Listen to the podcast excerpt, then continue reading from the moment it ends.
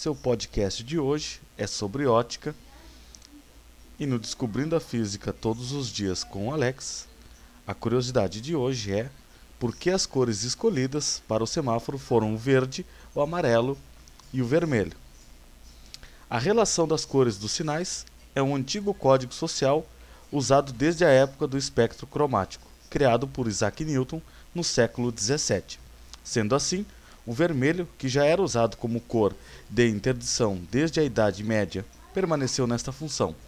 O verde, que é o oposto do vermelho, no espectro de Newton, seria então o sinal de permissão usado. Já o amarelo, que é o ponto médio do espectro, serviria para indicar a transição entre o permitido e o não permitido. Entre as cores visíveis para o homem, os raios de luz vermelha são os que apresentam maior comprimento de onda e, portanto, se dispersam menos nas partículas suspensas no ar do que outras cores.